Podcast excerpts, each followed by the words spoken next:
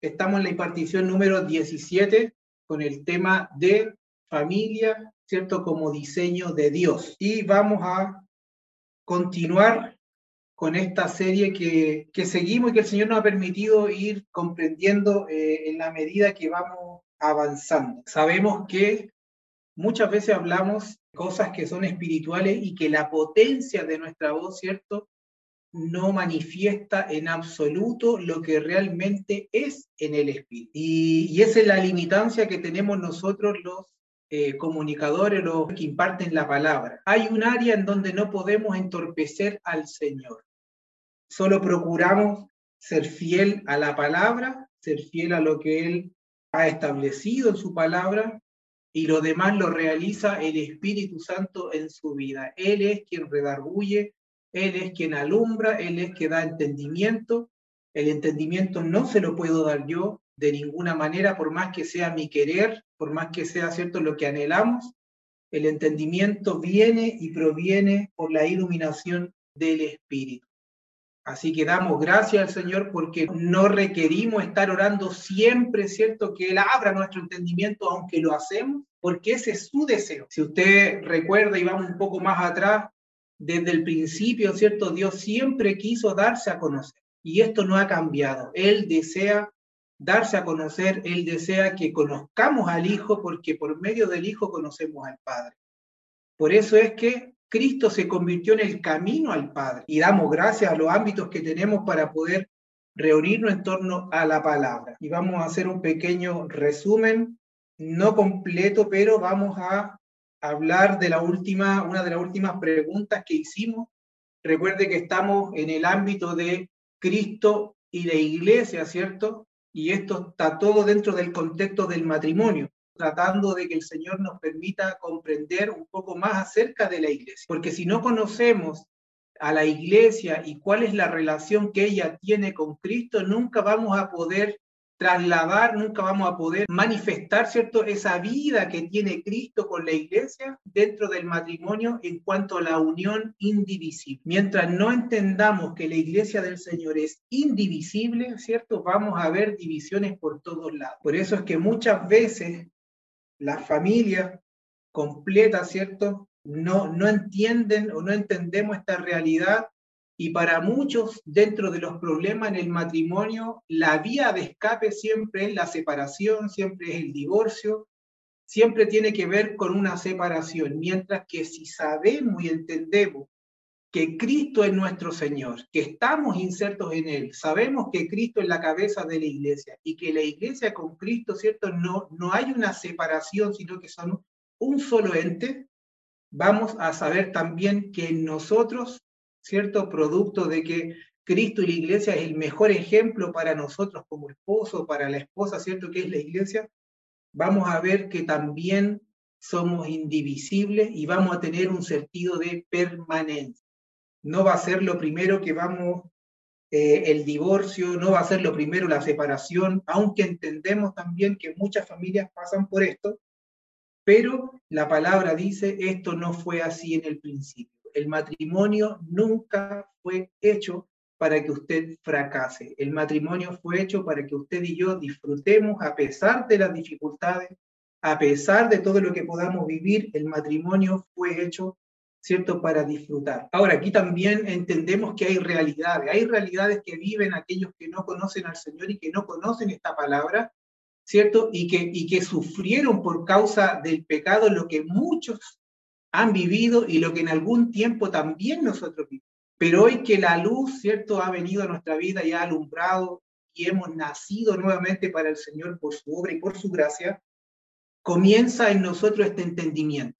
No podemos remediar lo que se hizo para atrás sin Cristo, solo contamos desde que tenemos a Cristo, ¿cierto? Y que nuestros ojos fueron alumbrados, comenzamos a procurar que esta palabra que estamos entendiendo, a verla, a caminar, y a poder vivirla. La última, una de las últimas preguntas que hicimos, dijimos, ¿qué o quién es la iglesia? Generalmente, muchas personas dentro de las congregaciones se preguntan, ¿qué es la iglesia?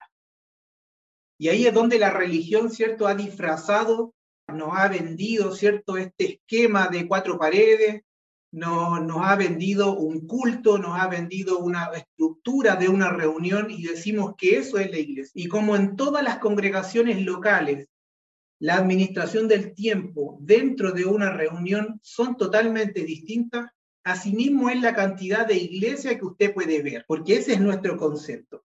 Fui a tal iglesia y ellos solamente cantan dos canciones, oran, cantan, oran, predican, oran y se van. Hay otros que dicen, fui a una iglesia y ni siquiera hablaron de la palabra y solo adoraron toda la reunión. Y todos estos tipos de formatos, ¿cierto? Se van integrando en nuestra vida y, y vamos encasillando, ¿cierto?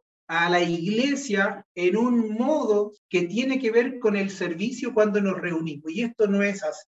Por lo tanto, dijimos que la pregunta no es un qué es la iglesia, sino un quién es la iglesia y la respuesta correcta que usted también está pensando es Cristo. ¿Y en qué sentido dijimos que Cristo era la iglesia? La primera afirmación que dijimos era que la iglesia es Cristo en su resurrección, ¿cierto? Cristo es la iglesia en la resurrección y esto tiene que ver también con el nuevo hombre. Eso fue lo último que que hablamos, dijimos que en, el sepulcro, ¿cierto? Después de que todo, después de la muerte de Jesús y una vez que Él resucita, solo una vida iba a salir, ¿cierto? Era un nuevo hombre y este nuevo hombre tiene solo una vida, que es la vida de Cristo, un espíritu, un padre, una expectativa, un bautismo en su muerte, una resurrección y este nuevo hombre es la iglesia, ¿cierto? Que bien dicho, es el cuerpo de Cristo. Por lo tanto, hoy día vamos a continuar, ¿cierto? Para que podamos ver a Cristo y la iglesia como la unión perfecta e indisoluble. Y vamos a continuar con la segunda afirmación de esto. ¿Por qué es importante esto? Porque en la medida que vamos avanzando y vamos entendiendo, el Señor, por su espíritu y por su gracia, nos permite ver lo que estamos oyendo entonces vamos a ser expuestos a una nueva realidad. Y, no sé si nueva realidad en el sentido de que es algo nuevo para Dios, sino que es nuevo para nosotros porque se va a incorporar a nuestra vida como una realidad, pero simplemente es la iglesia del Señor manifestándose en todos los ámbitos de la vida. La segunda afirmación es un poco lo mismo, pero en palabras distintas. Y usted va a ver cómo va a sonar distinto. La iglesia es el nombre del cuerpo y también se podría decir la forma que Cristo tiene en su resurrección. Cuando Cristo resucita, ¿cierto? El Padre le da una nueva forma y esa forma, ¿cierto? Se habla que es un cuerpo y la iglesia es el cuerpo de Cristo, es la forma que le da, ¿cierto?, esta figura a Cristo. Por eso es el cuerpo de Cristo. Él fue sembrado, ¿cierto?, como una semilla que debía morir y esa semilla, esa semilla estaba envasada en el cuerpo de Jesús el Nazareno. Si usted hubiera estado en el tiempo de Jesús y usted no había tenido todavía el privilegio por el Señor de poder ver no solo el envase, sino ver el contenido que tenía Jesús, usted hubiera visto a Cristo pero el hombre en su capacidad natural no tuvo esa gracia, esa capacidad dada por Dios de poder ver a Cristo. Fueron muy pocos a quienes se les reveló. Pero esa semilla era Jesús el Nazareno, Cristo en la carne.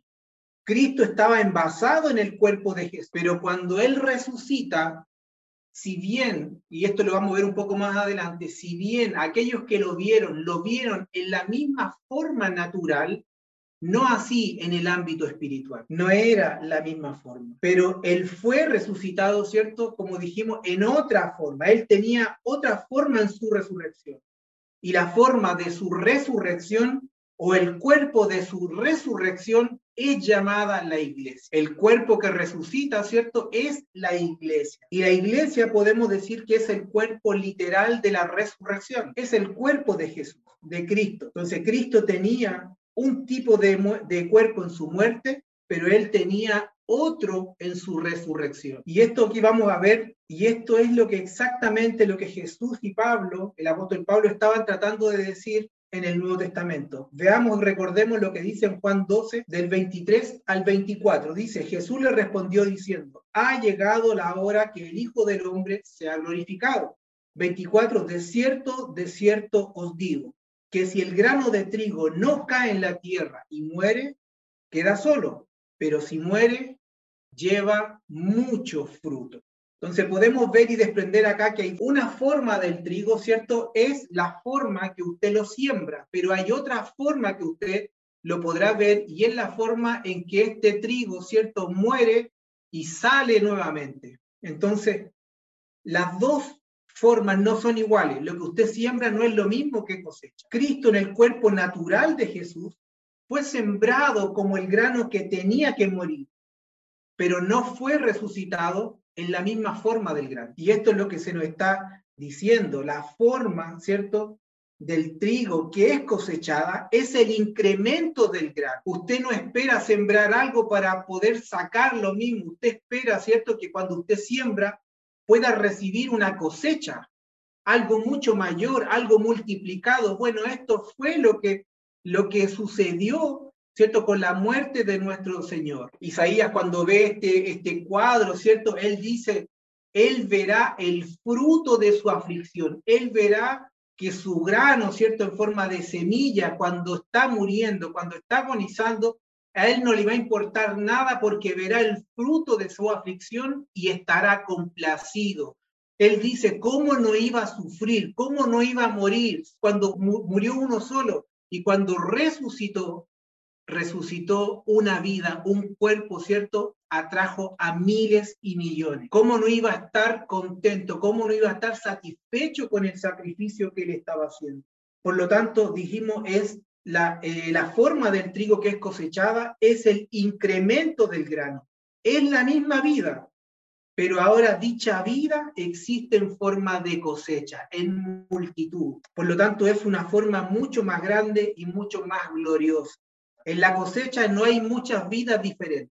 Por supuesto que no. La cosecha es el incremento del grano y nada más, y eso es la iglesia.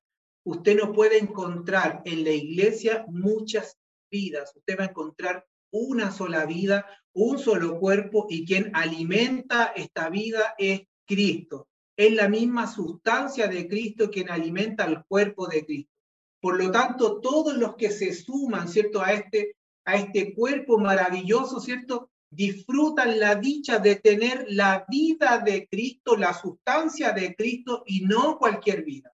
El problema es que nosotros en el ámbito natural, cuando decimos que nacemos de nuevo, seguimos viendo la misma forma en lo natural. Y eso muchas veces a usted y a mí nos delata y también lo que hace es no ver la sustancia de Cristo. Recuerde que usted y yo todos los días el Señor tiene por su espíritu esta posibilidad, si encuentra corazones humildes delante de Él, ¿cierto?, de poder cambiar, de poder modificar nuestro carácter al carácter de Cristo, en la medida que nos vamos vaciando o muriendo a nosotros mismos, que Él mismo se vaya manifestando en nosotros. Por lo tanto, lo, lo malo que usted podía tener ayer, yo tengo que esperar que hoy día, ¿cierto? Usted sea menos usted y sea más Cristo. De eso es lo que se trata esta vida, de que podamos ver el incremento, el incremento de la vida de Cristo en usted y en mí, porque no queremos ver un incremento de usted mismo, sino queremos ver el incremento de la vida de Cristo en usted y en mí.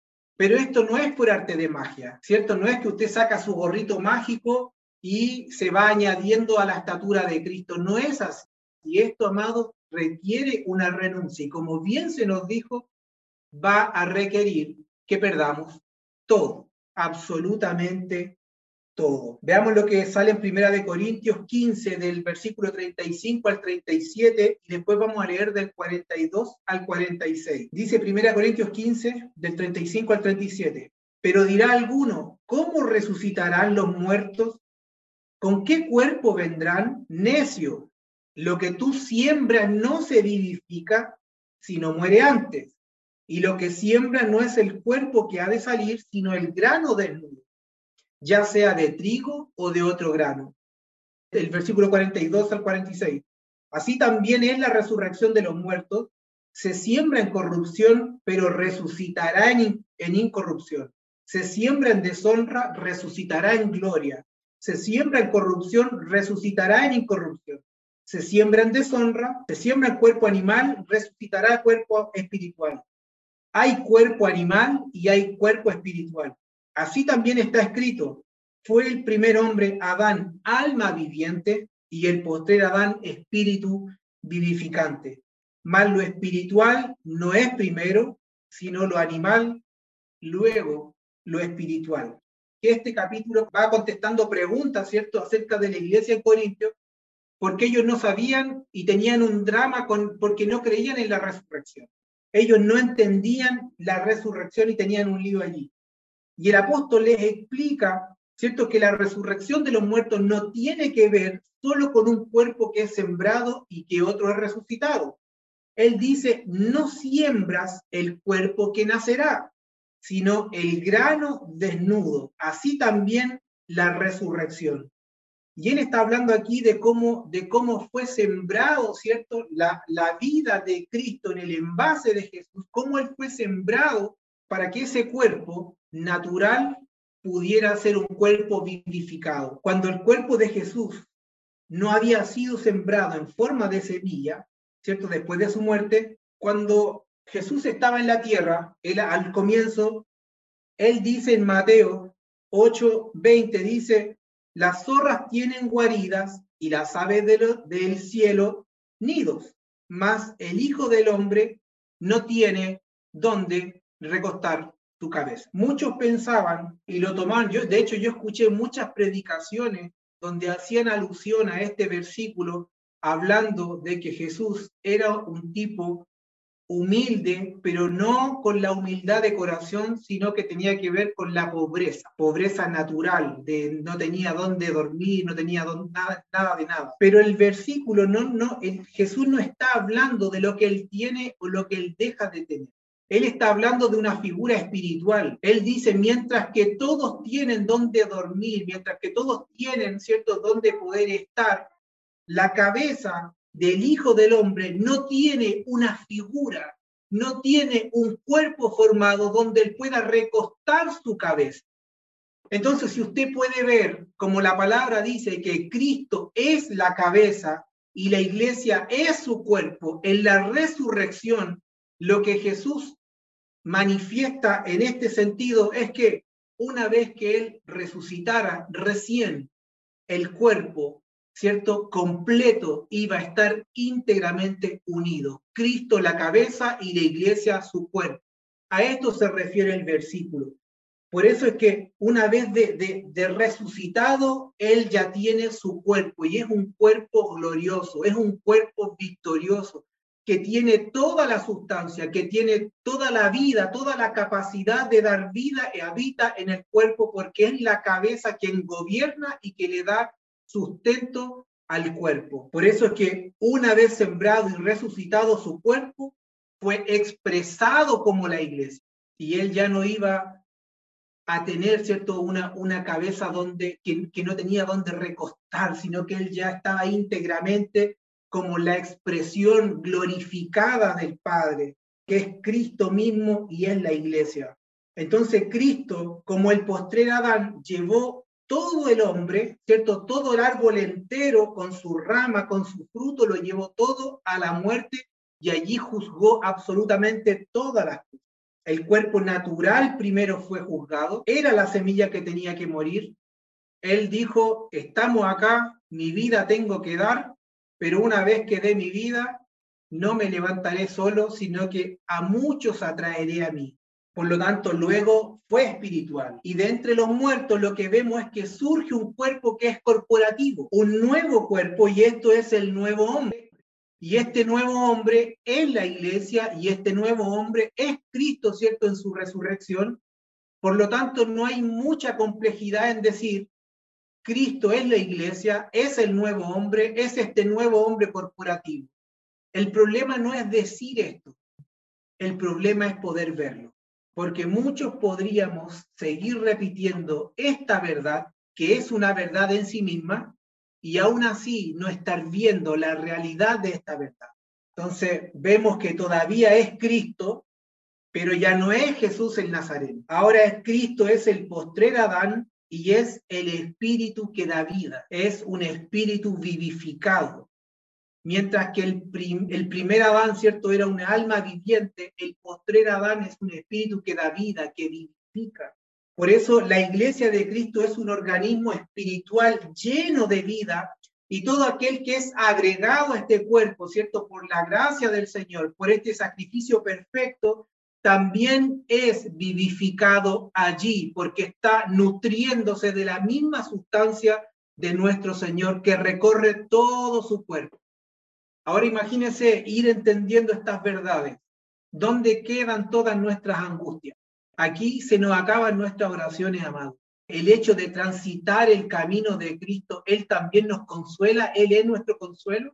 Por lo tanto, si sabemos que estando en este cuerpo tenemos consuelo, somos vivificados, ¿dónde quedan nuestras miserias para poder orarlas? Si en Cristo, amado, en Cristo ya fuimos rescatados de todas las miserias humanas. Y esto no significa que usted y yo no tengamos dificultades en el transcurso de este camino, lo que significa que esas circunstancias no vienen y no están para destruirlo, sino para maximizar la vida de Cristo en usted. Por eso necesitamos un entendimiento de la vida de Cristo y de cómo Él opera en su iglesia y de cómo Él nos vivifica, de cómo Él nos consuela en este camino. Ahora, ¿a qué le da vida a Él? Él le da vida a su propio cuerpo, a su nuevo cuerpo.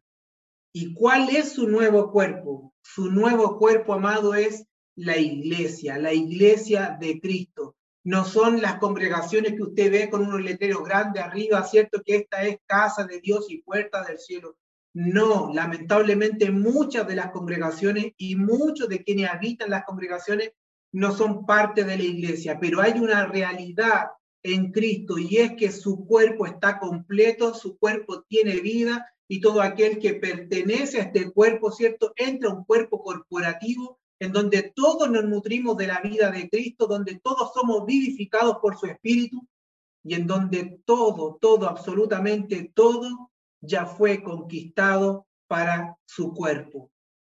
Por eso es que las puertas del Hades no tienen poder allí, no tienen autoridad, porque ya todo fue juzgado. Por eso es que el reino de los cielos, amados, tiene, tiene leyes que no, que no tienen nada que ver con un sistema gobernante en un país. Así que alégrese usted que es parte, que es miembro de la iglesia y el cuerpo de Cristo. Alégrese porque esto no fue algo que usted pidió, no fue algo que usted envió una solicitud, ¿cierto? Y al par de días o al par de meses le notificaron a usted que su solicitud fue aceptada. No, usted y yo estábamos muertos en delitos y en pecados. Y el primer milagro, si es que usted espera un milagro, el primer milagro que ocurre en la vida del ser humano es que volvemos de la muerte a la vida. Fuimos resucitados en Él, porque primeramente Él nos dio la capacidad de ver su vida. Usted no tenía la capacidad de ver su vida ni de anhelar su vida si primero Él no, no nos resucitaba para poder anhelarle. Recuerde que estábamos muertos en delitos y en pecados. Por eso que su nuevo cuerpo es la iglesia y algo que es enteramente espiritual, algo totalmente nuevo, muchos miembros, pero solo una vida, muchas almas, pero un solo espíritu. De eso se trata. Por eso dijimos, ¿cierto?, que la iglesia es la forma o cuerpo que Cristo tiene en su resurrección. Cuando Él resucita a todos los que habían muerto, los atrajo juntamente con Él. Veamos ahora lo que dice en Efesios, Efesios 2, 13, 18. Y el, y el apóstol Pablo aquí explica lo mismo que hemos estado hablando, pero usando a gentiles y judíos. Y él dice, pero ahora en Cristo, vosotros que en otro tiempo estabais lejos, habéis sido hechos cercanos por la sangre de Cristo porque Él es nuestra paz, que de ambos pueblos hizo uno, derribando la pared intermedia de separación, aboliendo en su carne enemistades, la ley de los mandamientos expresado en ordenanzas, para crear en sí mismo de los dos un solo y nuevo hombre, haciendo la paz y mediante la cruz reconciliar con Dios a ambos en un solo cuerpo, un solo cuerpo matando en ella las enemistades. Y vino y anunció las buenas nuevas de paz a, a vosotros que estabais lejos y a los que estaban cerca, porque por medio de él los unos y los otros tenemos entrada por un mismo espíritu al Padre. Entonces podemos ver acá que el apóstol Pablo está tratando de explicar una verdad que ocurrió en Cristo.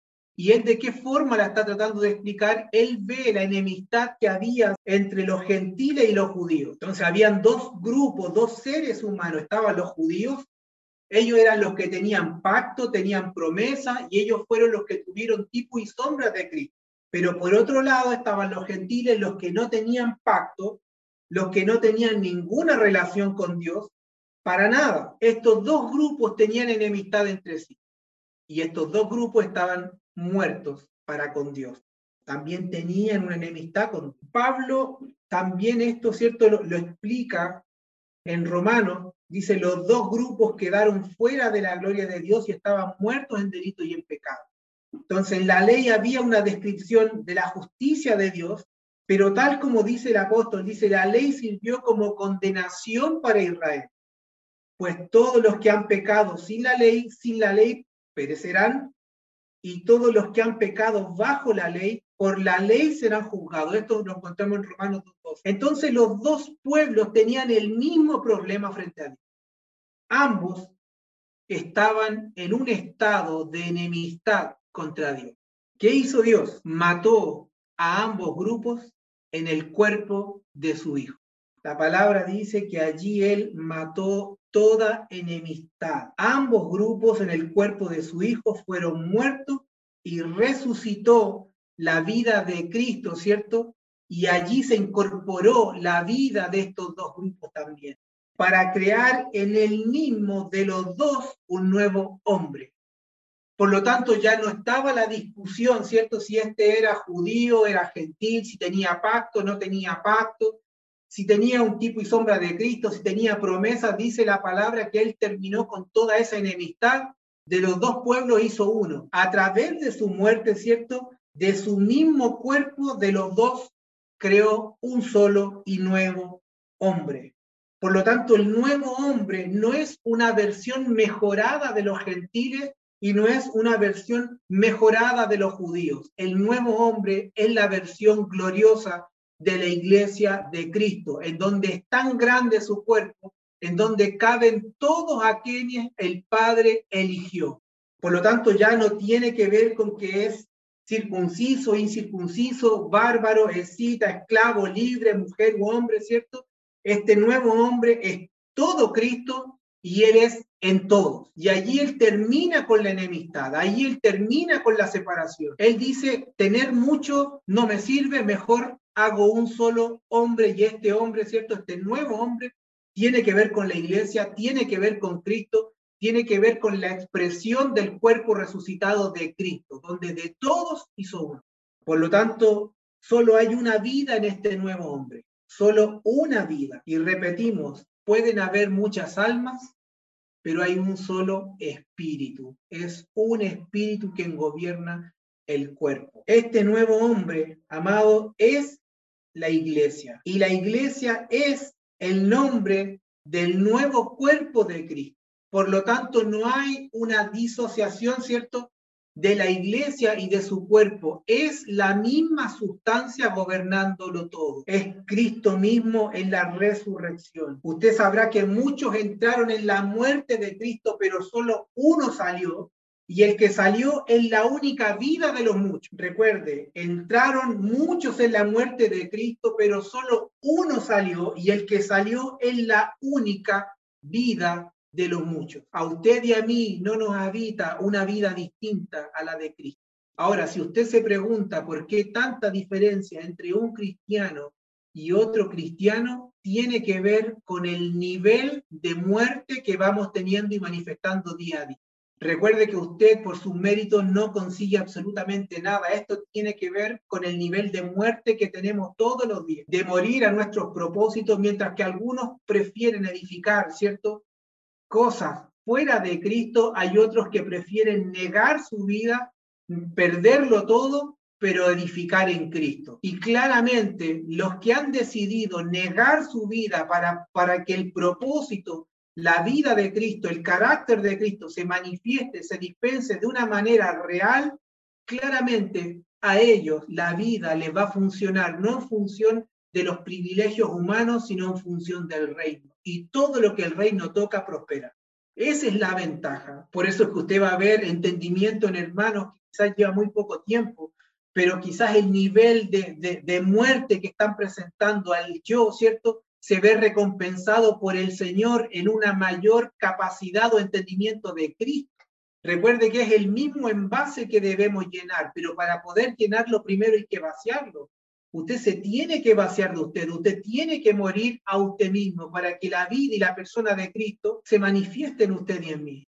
No hay otra forma. Usted podrá trasvasijar, ¿cierto?, un litro de jugo a de, de un envase de un litro a otra botella de un litro y usted va a ver que el mismo contenido cabe en el mismo envase. Pero usted no puede pretender ¿cierto? No vaciarse usted y meter a Cristo allí. No es así. Por eso es que crucificado estamos juntamente con Cristo y morimos todos los días, negamos todos los días para que un mayor entendimiento, una mayor porción de Cristo opere en nuestra vida y podamos ver aquello que estamos oyendo. Por eso es que hoy día usted escucha y el Señor nos limpie nuestros oídos espirituales cuando oímos la palabra iglesia cuando oímos que un pastor cayó, que un hermano hizo esto, que la iglesia se dividió, que la iglesia no está haciendo lo que tiene que hacer, usted sabe que esa palabra en su boca y en su, entendimiento no es así. La iglesia de Cristo nunca ha perdido la capacidad de dar vida, nunca ha perdido la capacidad de manifestar al, al Cristo que lo habita, nunca lo ha perdido. Fuimos nosotros que nos dejamos seducir por pensamientos, por ideas, eh, nos dejamos engañar, ¿cierto? Hubo un engaño, nos presentaron una mentira, ¿cierto? La vistieron de verdad y muchos caímos en eso. Y esa mentira se llama religión. Esa mentira aún sigue gobernando. Por eso es que cuando lo verdadero es visto, es revelado, usted ya no tiene duda de lo que es original y lo que no. Por eso es que en el principio dijimos, en el principio dijo Dios, y esta es la voz oficial cualquier voz extra que usted escuche, no es que no fue tan así, amado, Dios dijo y es. Y hasta el día de hoy lo que Dios dijo sigue siendo. Por eso es que no vemos que el sol aparece cuando Él quiere, porque Dios le dio una orden y el sol no va a dejar de aparecer porque usted y yo, ¿cierto? Lo querramos, sino que Él obedece la voz del Señor. Y lo que Dios dijo hasta el día de hoy sigue siendo una realidad. Por eso es que la iglesia nunca va a perder la capacidad de ganar, de manifestar la vida de Cristo, de ser gobernadora, de ser reinante, de llenar toda la atmósfera, nunca lo va a dejar de hacer, porque no es como usted y yo la concebimos, tiene que ver como el Padre la glorificó, la dignificó en la muerte del Hijo, ¿cierto? Cuando la resucitó, la glorificó y allí dio la expresión máxima del cuerpo de Cristo. Y hoy podemos ver cómo esta realidad amado, se mantiene vigente. Puede que usted haya dejado de ver milagros en lo natural, pero usted no puede dejar de ver el milagro de las vidas reconciliadas con Cristo, porque ese es el milagro más potente que podemos ver. Cómo alguien que estaba enemistado con el Señor opera el espíritu de vida, el espíritu de resurrección, y nuevamente lo transforma y no lo deja allí, sino que lo inyecta un espíritu que le da vida, a un cuerpo que está lleno de órganos que lo nutren, que lo alientan, que lo alimentan, que lo exhortan, que lo animan, que lo establecen en la palabra, que lo ayudan a crecer. ¿Cómo no vamos a crecer en un cuerpo que tiene semejante característica? Por eso es que no podemos entender cuando vemos hermanos que no crecen y no prosperan en la palabra, porque la única explicación, amado, es que no estamos comiendo al Cristo. Estamos hablando de quienes son parte de la iglesia. Todo lo que estamos tratando, amados, de comunicar y que el Señor pueda en el espíritu potenciar las palabras, que no pierdan el peso que estamos tratando de dar, es que no hay separación entre Cristo y su cuerpo, entre Cristo y la iglesia. No hay una división. No disocie la vida de Cristo con la iglesia. Porque si usted dice se separó la iglesia, usted está diciendo que Cristo está dividido. Y no es así. Obviamente nosotros como personas, ¿cierto?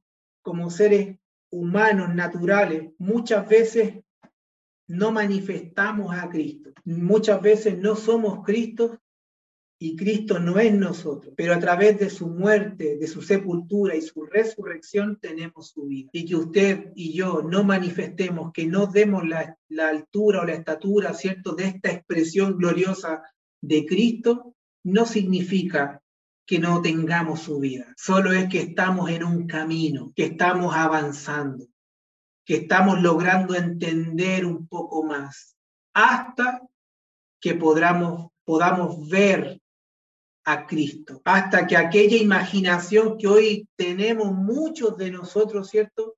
Se termine y podamos ser expuestos a la realidad. Cuando somos expuestos a esa realidad, amado, se va a acabar toda especulación del ser humano. Toda especulación se acaba y ya nadie podrá usted venir a engañarlo con una mentira presentando una verdad a media, sino que como usted fue expuesto a la verdad, usted va a reconocer la esencia de la verdad misma, porque la iglesia es verdad. Por eso es que Cristo dijo, yo soy el camino, yo soy la vida y yo soy también la verdad. Y el apóstol lo explicó. Si Cristo es el camino, es la vida y es la verdad, su cuerpo, que es la iglesia, también lo es. Por eso es que entendemos que estas son cosas difíciles de describir y tenemos que entender y esperar y confiar que el espíritu de realidad, que es el espíritu santo del Señor, pueda hacernos ver esto. En el día de Pentecostés, cuando el Señor le dice, ustedes esperen allí, yo voy a enviar a un consolador, hay una palabra que se traduce, ¿cierto? Que tiene que ver, les voy a enviar al espíritu de realidad, porque Él lo que va a hacer es mostrarle la realidad de todo lo que han oído, de todo lo que del Evangelio que han escuchado. Él les va a mostrar la realidad ¿cierto? De esta iglesia, de este cuerpo, de cómo opera. El Espíritu les va a mostrar la realidad, pero también entendemos que hoy en día no hemos vivido aún muchos esa realidad. Por eso es que vemos lamentablemente tantas configuraciones distintas en cuanto a la administración local de una congregación. Por eso, amados, el trabajo que tenemos, aquellos que, que el Señor nos ha dado, ¿cierto? Una encomienda a los ministerios, es de que podamos entender, no hay otra manera sino de entender que el Espíritu nos pueda alumbrar para poder ver y entender, porque es algo que usted no lo va a entender simplemente por palabras que usted escuche, sino que lo va a entender porque el Espíritu le permitió ver una realidad que estaba oculta. ¿Recuerdan ustedes cómo Jesús después de la resurrección no permitió que nadie lo conociera en la carne? Cuando Él resucita, resucitó en la misma forma de Jesús. Y eso era lo visible, eso era lo natural, la misma forma. Pero Él no quería, ¿cierto?, que nadie lo tocara o lo reconociera de acuerdo a esa forma, a la forma que tenía en la carne en la forma de Jesús. A María le dijo, suéltame, en otras palabras, no me agarres porque todavía no he subido al Padre, pero ve a mis hermanos y dile, subo a mi Padre y Padre de ustedes, a mi Dios y al Dios de ustedes. Él no quería que lo reconocieran aún con esa forma, porque no era la forma que él se quería dar a conocer. Él quería que vieran que había resucitado, pero él también quería dar a conocer su nueva forma. No quería que se acostumbraran a verlo, a conocerlo en esa forma. ¿Por qué? Porque la mente humana literalmente lo vuelve a conectar con su origen. Él era el carpintero. Sí, sí sabemos, él, él es Jesús, él es, él es, él es, sí, en la forma de Jesús. Pero recuerden que la semilla ya había sido sembrada y no es la misma semilla que resucita. Él todavía no había subido al Padre, ¿cierto? Para que el cuerpo sea unido y pueda darle el esplendor como la iglesia. Él quería que lo vieran, él quería que lo abrazaran, él quería que, que lo vieran como, como había resucitado, pero no como un hombre, sino como la vida de su nuevo cuerpo, como el espíritu que da vida, solo como su cuerpo espiritual. La iglesia podía tenerlo, conocerlo y unirse a él. En esa expresión, él quería que todos lo habitaran y que todos lo conocieran. Recuerde que solo hay una vida y esto no ha cambiado, pero ahora hay muchos miembros compartiendo y experimentando esta misma vida y es la misma vida del Señor. ¿Se imaginan ustedes si en lo natural hubiésemos preferido ver a Jesús en la tierra?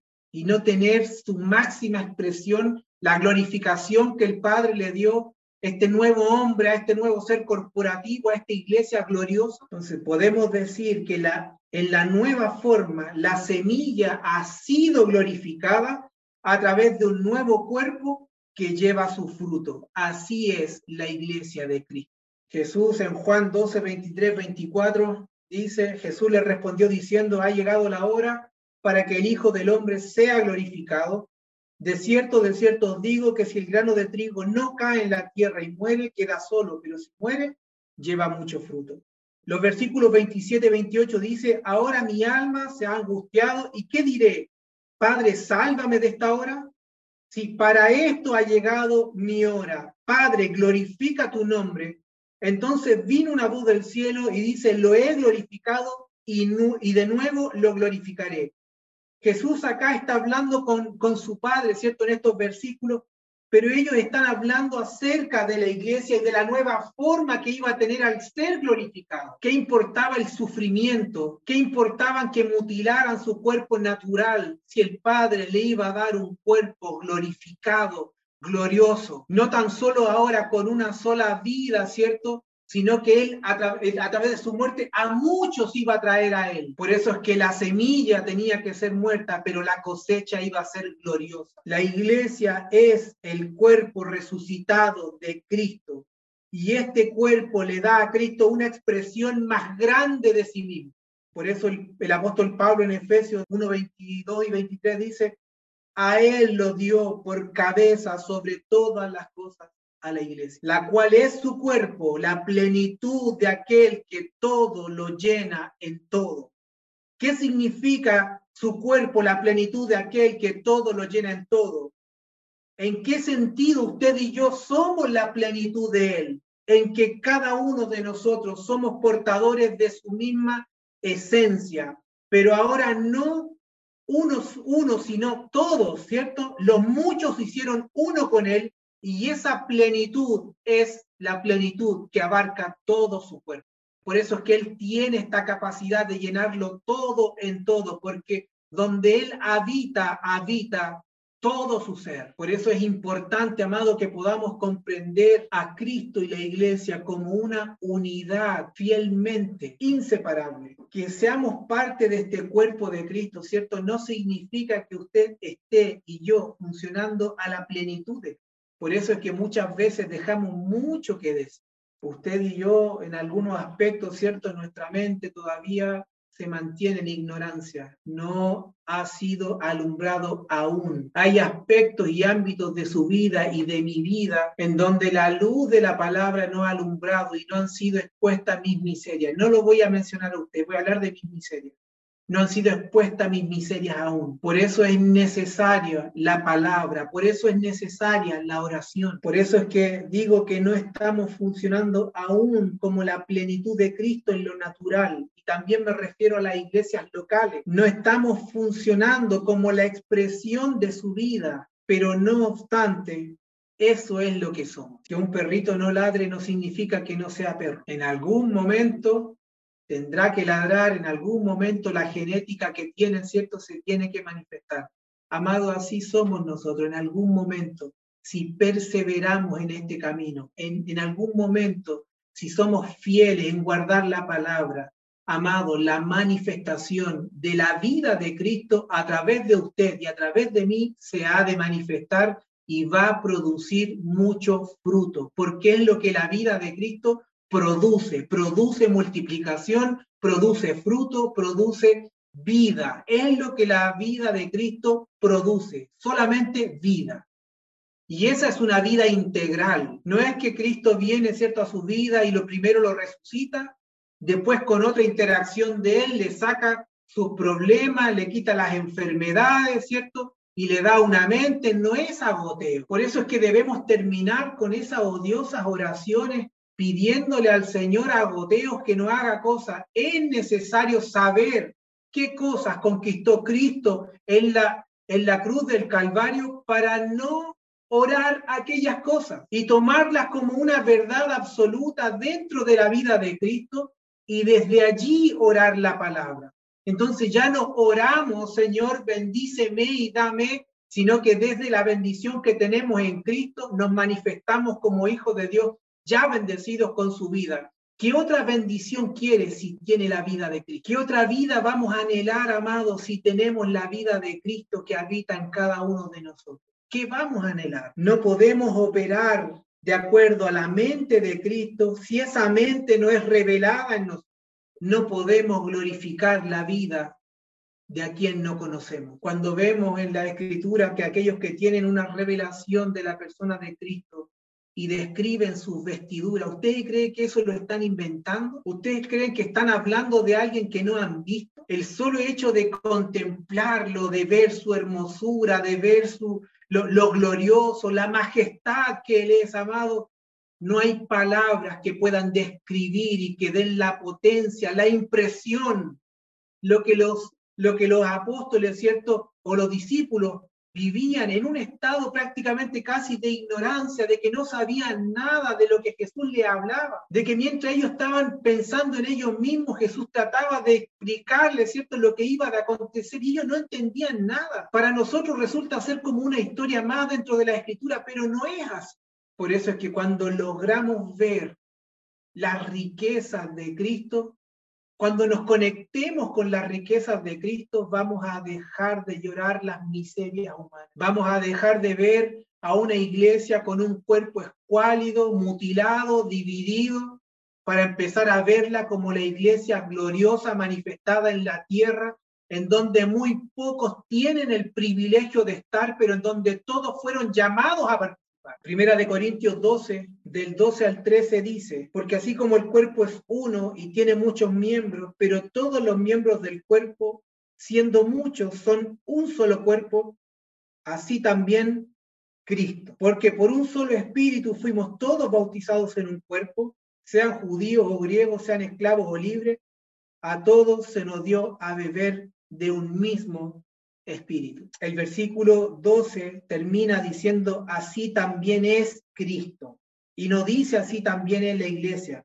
Está hablando de la iglesia, ¿cierto? Pero dice así también es Cristo. Está hablando de los miembros del cuerpo, ¿cierto? Pero termina diciendo así también es Cristo. Y en otras palabras podemos decir que es el mismo Cristo que tiene muchos miembros, pero un espíritu, el mismo Cristo, ahora en la resurrección, tiene un nuevo cuerpo con muchos miembros.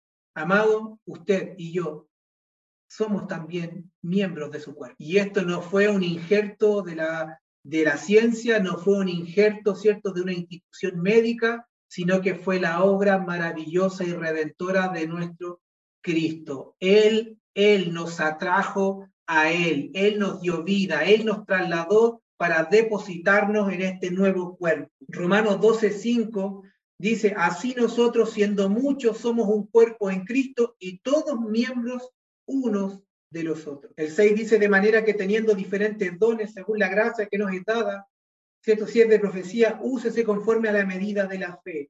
El apóstol Pablo hablando de somos un cuerpo en Cristo e individualmente miembros los unos de los otros. En otras palabras, ¿sabe lo que hace que usted y yo nos cuidemos? Es que el cuerpo de Cristo no está dañado, no está mutilado, y como en usted y en mí habita el mismo espíritu, la misma vida, esta vida nos preserva. Y esta vida preserva a cada uno de los miembros. Esta vida preserva al esposo, esta vida preserva a la esposa, esta vida preserva a los hijos. Por eso es que si no entendemos la preservación que hay dentro del cuerpo, y de cómo Cristo y la iglesia son uno, en el matrimonio nunca vamos a cuidar la preservación que debemos tener. Porque mientras que somos buenos para dejar a la esposa o al esposo en vergüenza delante de los demás, sacando las falencias, sacando cierto aquellas cosas que no les funcionan y que no están correctas, amado, el cuerpo de Cristo no es así, el cuerpo de Cristo no se mutila, el cuerpo de Cristo no se avergüenza, el cuerpo de Cristo no se expone. Por eso es necesario comprender para que podamos preservar la vida de nuestra esposa, preservar la vida del esposo. Finalmente, en 1 Corintios 6, 17 dice, pero el que se une al Señor es un espíritu con él. Según los escritos, la palabra dice ahí es un espíritu y el con él no está agregado, porque eso da fielmente que somos uno en él. Y así es el cuerpo de Cristo amado. Así es la nueva forma, el nuevo hombre, la iglesia de Jesucristo. un espíritu. En un espíritu, un solo cuerpo, una cabeza y es Cristo. Por eso es que cuando vamos entendiendo, amados, comprendiendo cómo Dios estableció este diseño, de cómo Dios le otorgó al hombre ser la cabeza, ¿cierto?, dentro del matrimonio, de cómo la esposa reconoce el señorío del Señor y también se sujeta a la cabeza porque entiende que Cristo es la cabeza de la iglesia, se ve parte de la iglesia, se sujeta al marido en su misión, no una forma obligada, ¿cierto? Sino que de una forma amorosa. ¿Cómo no va a funcionar el matrimonio? Si el esposo la cuida, la preserva, la trata como vaso más frágil, se entrega por ella, ¿cierto? No es flojo, la, la alienta, la anima, la establece, le da palabra. Amado, ¿cómo no vamos a disfrutar el matrimonio? ¿Cómo no vamos a ver la realidad del matrimonio como diseño divino en nuestra familia? No importa, amado, lo que hoy día usted y yo podamos estar viviendo. Creamos a la palabra, oremos la palabra para que podamos ver esta realidad y esta vida de Cristo sea manifestada también en nuestros hogares, en el matrimonio, en la familia y cómo la vida impregna todo, absolutamente todas las cosas. Pero es necesario poder arribar a este entendimiento y poder ver a Cristo como una unidad con la iglesia. Amén. Damos gracias al Señor y gracias por estar. Un abrazo.